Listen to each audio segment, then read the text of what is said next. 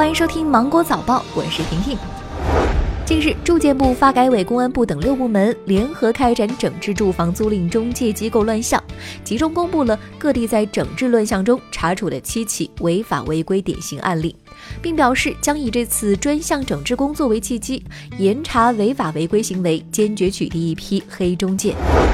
前，北方一些城市陆续开始集中供暖，在部分南方城市，冬天取暖靠抖的情况呢已经发生变化。武汉、合肥、长沙等城市的部分城区在冬季已经开始集中供暖，有的城市则正在规划建设供暖项目。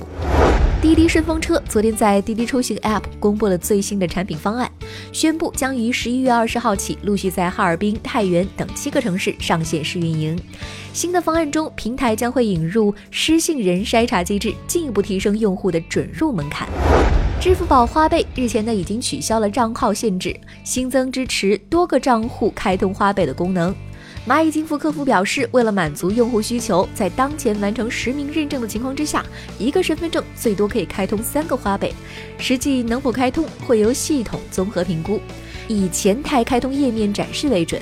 此外，花呗多个账户开通的情况下，账户是分开管理的，即账户之间独立消费，分开还款。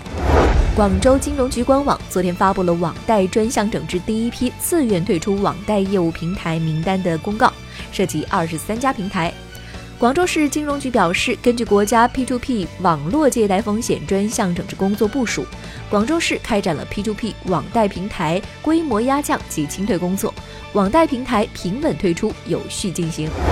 萌芽杂志官方微博宣布，第二十一届全国新概念作文大赛获奖者许如晨的获奖文章构成抄袭，取消其二等奖成绩，收回获奖证书。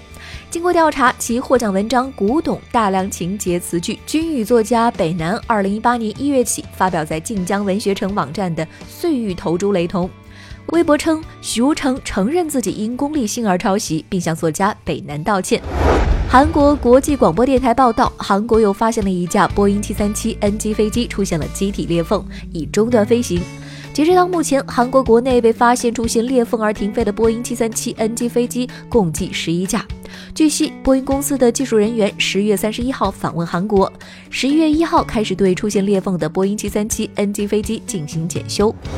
福布斯发布实时富豪榜，LV 母公司 LVMH 老板伯纳德·阿诺特再超比尔·盖茨，成为全球第二大富豪，净资产为一千零七十亿美元，仅比盖茨的一千零六十九亿美元多出了一亿美元。